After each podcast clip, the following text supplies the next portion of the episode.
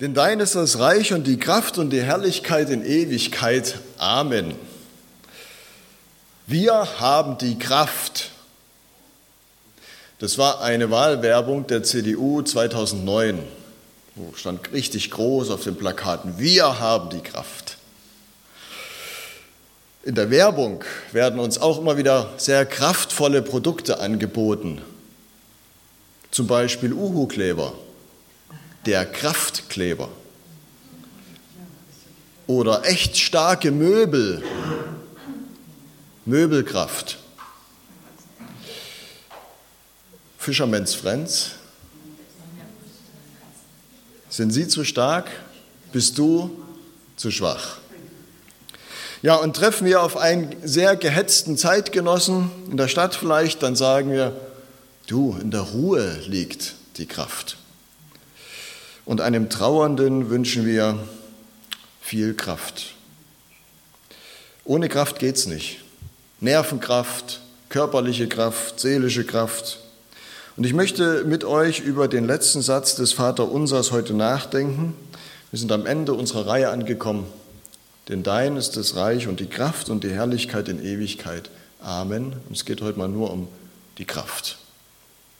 Zuvor aber ein kleiner Rückblick. Also wir haben in den vergangenen Wochen Sonntag für Sonntag mit kleinen Unterbrechungen das bekannte Gebet des Vaterunser neu durchbuchstabiert und anhand der einzelnen Bitten haben wir es auch durchgebetet. Wer das Vaterunser immer wieder bewusst spricht, der macht eine Erfahrung, nämlich, dass sein eigenes Gebet reicher wird.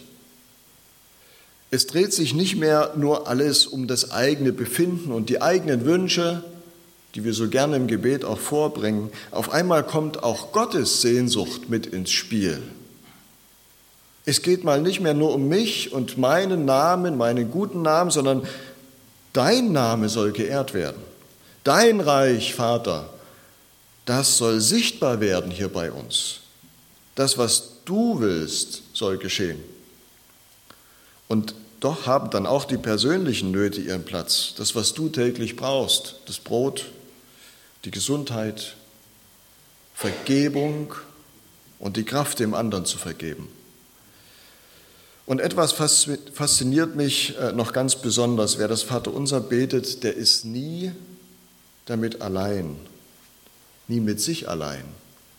Auch wenn du mal den Eindruck hast, Gott hört dich überhaupt nicht. Dann weißt du doch, wenn ich dieses Gebet spreche, dann spreche ich es im Chor mit anderen. Denn du sagst ja auch Vater unser und nicht Vater meiner. Irgendwo auf der Welt, in diesem Moment, wenn du das betest, mitten in der Nacht, wenn du nicht schlafen kannst oder in einer brenzlichen Situation oder in der stillen Zeit bei dir zu Hause, egal wo, irgendwo auf der Welt gibt es einen, der jetzt in diesem Moment auch das Vaterunser betet, mit dir gemeinsam. Vielleicht sind es auch gerade 100 Leute, 300, 3000. Und das finde ich klasse dass wir im Gebet verbunden sind mit vielen, vielen anderen. Und das Allerbeste ist, Jesus selber spricht dieses Gebet. Es ist ja zuallererst sein Gebet, was er seinen Jüngern beibringt. Er lädt seine Freunde dazu ein und auch dich dazu ein. Komm, wir sprechen jetzt mit meinem und mit deinem Vater. Darum heißt es Vater unser. Weil dich Jesus einlädt, komm, sprich mit mir gemeinsam zu unserem Vater. Du weißt, dein Bruder Jesus Christus, der steht mit dir gemeinsam jetzt in diesem Moment vor dem Vater. Das ist die unsichtbare Wirklichkeit hinter dem Gebet. Es ist kein Selbstgespräch und es ist keine religiöse Übung ohne Kraft. Nein, unser Gebet ist das Kraftvollste, was wir in dieser Welt je tun können. Eine Gemeinde, die betet, darf wirklich sagen, wir haben die Kraft. Viel eher als jede Partei das sagen kann. Warum ist das so? Das Vaterunser schließt mit diesen Worten, denn dein ist das Reich und die Kraft und die Herrlichkeit in Ewigkeit. Amen. Das ist Lobpreis und Anbetung pur. Zur Zeit Jesu war es ganz normal, dass man ein Gebet mit einem Lobpreis beendet. Also wir beenden unser Gebet ja manchmal so, ja und lieber Vater im Himmel und bewahre doch meine Frau heute äh, auf der Arbeit und schenk, dass wir heute Abend alle wieder gut nach Hause kommen und äh, ich bitte dich auch um Gesundheit. Amen. So. Aber zur Zeit Jesu war es absolut üblich und gängig, man hat das Gebet mit einer Anbetung, mit einem Lobpreis der Güte Gottes geendet. Auch viele Psalmen enden so. Auch die Klagepsalmen oder Rachepsalmen enden oft, nicht immer, schließlich in einem Lobpreis Gottes. Wozu ist das gut? Wozu diese Formel? Weil wir uns selber am Ende eines Gebetes daran erinnern, jetzt liegt es nicht mehr an mir und meiner Kraft. Nein, es liegt auch nicht an meiner Glaubenskraft, dass jetzt etwas passieren wird. Dein ist die Kraft. Wir haben uns jetzt gerade einer anderen Kraft anvertraut und die ist stärker als alles. Im Griechischen steht hier das Wort Dynamis. Daher kommt auch unser Wort Dynamit. Dynamit. Kennt ihr Dynamit? Hat jemand schon mal Dynamit in der Hand gehabt? So eine schöne Stange. Alfred Nobel hat es 1866 erfunden, das Dynamit. Und nun konnte man von einem Tag auf den anderen viel einfacher Straßen bauen. Der St. Gotthard-Tunnel wurde kurz nach der Erfindung des Dynamits gebaut. Das wäre nicht denkbar gewesen. Mit der Kraft des Dynamits konnte man da diese riesen Löcher in den Berg sprengen, in die Alpen, in das Alpenmassiv. Der Panama-Kanal, der wäre nie nicht gegraben worden ohne das Dynamit. Städte, Länder und Menschen wurden durch die Kraft des Dynamits miteinander verbunden. Es war eigentlich ein Segen, das Dynamit, aber kurze Zeit später entdeckte das Militär für sich, Mensch, damit machen wir unsere Granaten und Kanonen ja viel effektiver. Unglaubliche Zerstörungskraft. Zehntausende Millionen Menschen sind in den Tod gegangen wegen der Kraft des Dynamits. Und dann hat sich Alfred Nobel gedacht, das kann es nicht sein. Das habe ich nicht gewollt. Dass diese Kraft die ich hier entdeckt habe, die ich hier erfunden habe, so angewendet wird. Und er hat dann einen Preis gestiftet, der immer wieder vergeben wird für Menschen, die sich besonders dafür einsetzen, dass Frieden wird und dass es der Menschheit gut geht, dass wir unsere Kräfte, unsere, auch unsere Intelligenzkräfte dafür einsetzen. Aber wir kriegen das oft nicht hin. Wo wir Kraft haben, setzen wir sie oft auch für Zerstörung ein. Da wird, wird vieles auch kaputt gemacht. Gottes Dynamis, Gottes Kraft ist anders. Ein kleiner Funke seiner Liebe genügt und Gott setzt etwas Gutes in Gang, was kein Mensch aufhalten kann. Es ist seine Schöpferkraft, die das Universum mit einem Wort ins Dasein rief. Die Schöpferkraft, welche auch die zarteste Blumenblüte kreierte. Es ist seine Lebenskraft, die den zentnerschweren Stein am Ostermorgen vom Grab wegriss, die den Tod besiegt hat. Es ist seine Tragkraft, die diese Welt trägt und geduldig erträgt. Bevor wir die Lasten anderer tragen, wir haben es vorhin gehört, werden wir getragen.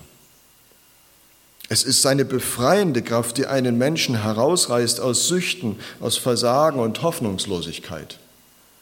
Sagte auch der Bischof dieser Roma-Kirche, das Beste, was einer Roma-Frau passieren kann, ist, wenn ihr Mann Christ wird. Er hört auf, sie zu schlagen, hört auf, die Kinder zu schlagen und er gibt sein weniges Geld nicht mehr raus für Alkohol und für Tabak. Es hat befreiende Kraft, das Evangelium, so dass man es richtig sehen und spüren kann. Da wird etwas heil, da wird etwas ganz neu. Menschen besitzen diese Kraft nicht in sich. Motoren entwickeln sie nicht, Magnetfelder bauen sie nicht auf. Aber Beter wissen darum, wenn sie sagen, dein ist das Reich und dein ist die Kraft. Bibelleser kennen sie, wenn sie lesen in Apostelgeschichte, ihr werdet ausgerüstet mit Kraft aus der Höhe. Nichts ist dieser Kraft gewachsen. Aber vor allem ist diese Kraft unendlich zart und geduldig. Sie haut nicht obendrauf, sondern sie trägt von unten. Wie schön wäre es, wenn Gott manchmal seine Kraft eher einsetzen würde wie Superman oder Hulk. Einfach mal reinhauen, oder? mal richtig draufschlagen.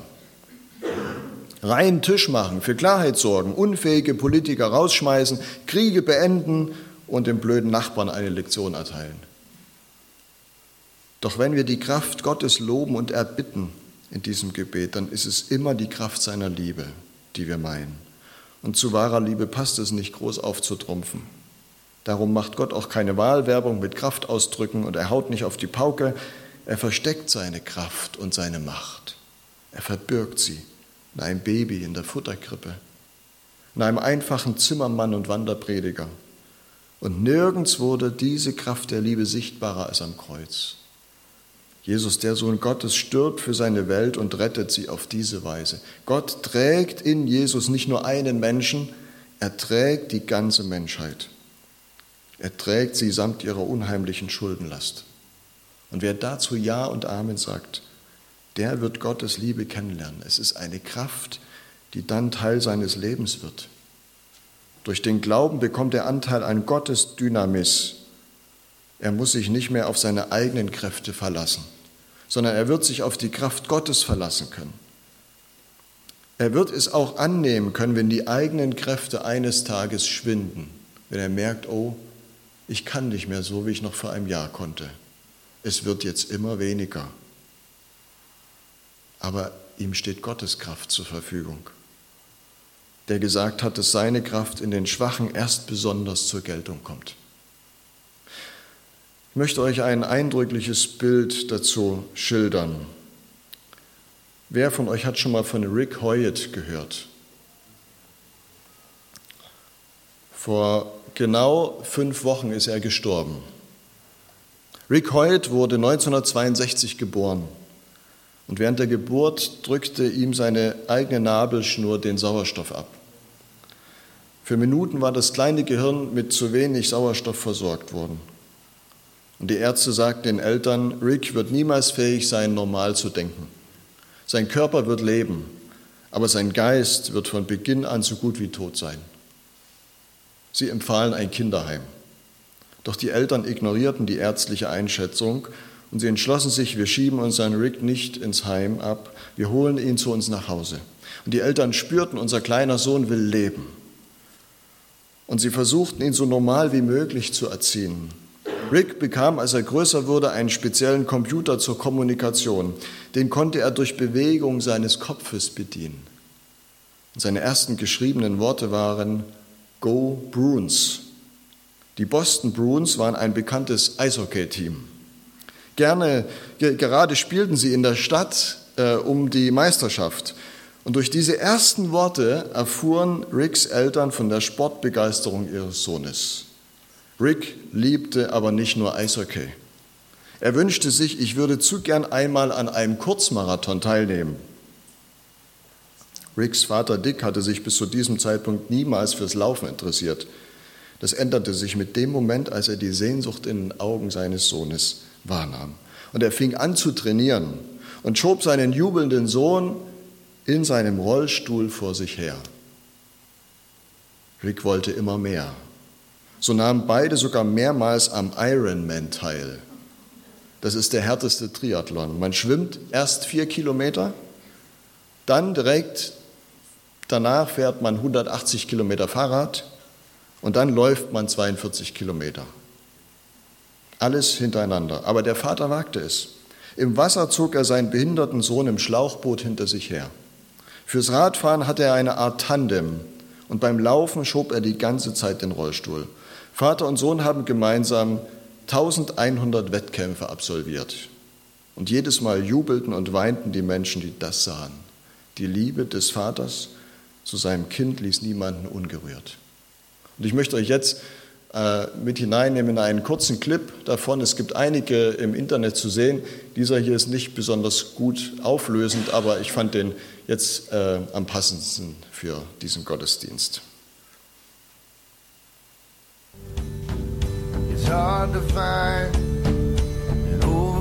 Kraft der Liebe, die Kraft der Liebe, die so verrückt ist. Der Vater bewältigt gemeinsam mit seinem Sohn unglaubliche Aufgaben. Er nimmt Schmerzen auf sich, viele Entbehrungen. Und gemeinsam erleben sie Siege und Niederlagen. Sie feiern ihre Erfolge beide als ihre gemeinsamen Erfolge. Die Siege des Vaters sind die Siege des Sohnes. Bei jedem Wettkampf geben alle beide ihr Bestes, ihre ganze Hingabe, ihre Kraft. Auch den Sohn, den Rick, den fordert das unheimlich heraus und es fordert wirklich auch viel Einsatz von ihm. Das ist anstrengend, obwohl er da nur sitzt und liegt. Aber bei jedem Wettkampf ist es doch allein der Vater, von dessen Kraft alles abhängt. Der Sohn kann es ja gar nicht. Wollte er sich noch so anstrengen, er würde keinen einzigen Meter aus eigener Kraft schaffen. Dein ist die Kraft, Vater. Aber der Vater behält diese Kraft eben nicht für sich, sondern er stellt seine Kraft zu 100 Prozent seinem Sohn zur Verfügung. Die eigentliche Kraft, die uns in dieser Geschichte so anrührt, ist auch gar nicht die Muskelkraft des Vaters, es ist seine Hingabe und seine Liebe. Die Liebe des Vaters zu seinem behinderten Sohn macht dieses gemeinsame Abenteuer erst möglich. Jemand hat mal gesagt, Liebe heißt sich gegenseitig Kraft geben. Wie viel größer muss dann die Liebe des himmlischen Vaters für dich sein? Wenn wir sagen, dass Gott ein Vater ist, dann doch wenigstens so, oder?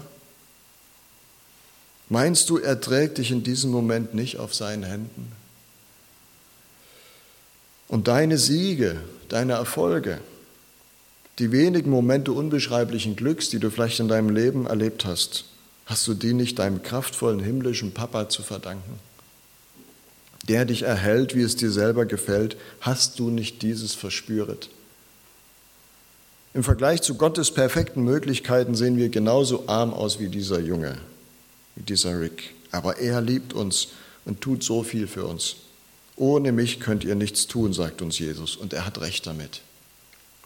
Unsere Kraftlosigkeit ist für Gott gar kein Problem. Die ist immer für uns ein Problem, für ihn nicht. Gott ist bereit, mit uns gemeinsam durch dieses wundervolle, unschwierige Leben zu gehen. Seine Siege sollen unsere Siege sein. Und wenn wir Schmerzen haben, dann sind es auch seine Schmerzen. Anders will er es nicht haben. Und in dieser Kraft dürfen Kinder Gottes unterwegs sein. Paulus sagt etwas ganz Wichtiges zu seinem jungen Mitarbeiter Timotheus. Timotheus war wahrscheinlich nicht besonders von sich überzeugt und oft kränklich, gar kein so dynamischer und kraftvoller Leitertyp. Sein Glaubensvater Paulus schreibt ihm nun in 2 Timotheus 1, Gott hat uns nicht gegeben den Geist der Furcht, sondern der Kraft, der Liebe und der Besonnenheit. Du meinst manchmal, du wärst zu klein und zu unbedeutend. Du könntest nichts in dieser Welt ausrichten. Das Gegenteil ist der Fall. Und es ist hunderttausendfach in der Geschichte Gottes mit den Menschen belegt. Dort, wo Menschen sich Gott anvertrauen, wird seine Kraft in ihnen wirksam.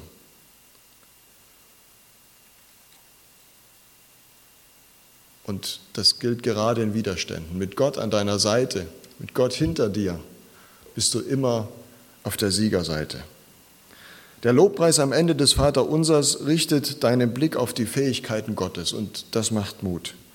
So kannst du nach dem Amen tatsächlich aufstehen und loslaufen. Amen heißt zu Deutsch ja, was heißt es? Wir sagen manchmal, so sei es, aber es heißt richtig übersetzt, so ist es. So ist es. Genau so ist es. Dein ist die Kraft, genau so ist es. Jawohl, könnte man auch sagen. Könnt ihr mal üben, ob ihr mal für eine Woche, wenn ihr betet, statt Amen Jawohl sagt am Ende. Ja? Ja, so ist es. Wie viele Leute bleiben nach ihrem Gebetlein sitzen und nichts ändert sich? Sie bleiben gedanklich bei ihren Bitten und in ihrer Bittstellerhaltung. Gott, mach doch bitte dies, mach doch bitte das. Aber du hast doch gerade, ja, so ist es gesagt. Und der Vater spuckt bereits in die Hände und sagt, na dann mal los, Junge. Komm, lass uns losziehen, Mädel. Packen wir es an, worauf wartest du noch? Der Zuruf an Gott, dein ist das Reich und die Kraft und die Herrlichkeit, dieser Zuruf ist für ihn das Startsignal für den Marathon. Und für dich ist es die Vergewisserung, jawohl, es liegt jetzt nicht mehr an meinen begrenzten Fähigkeiten. Ich vertraue jetzt ganz auf seine Fähigkeiten, auf seine Kraft und auf seine Liebe. Und erst unterwegs wirst du merken, wie die Kraft Gottes dich durch den Tag und durch deine Aufgaben hindurchträgt.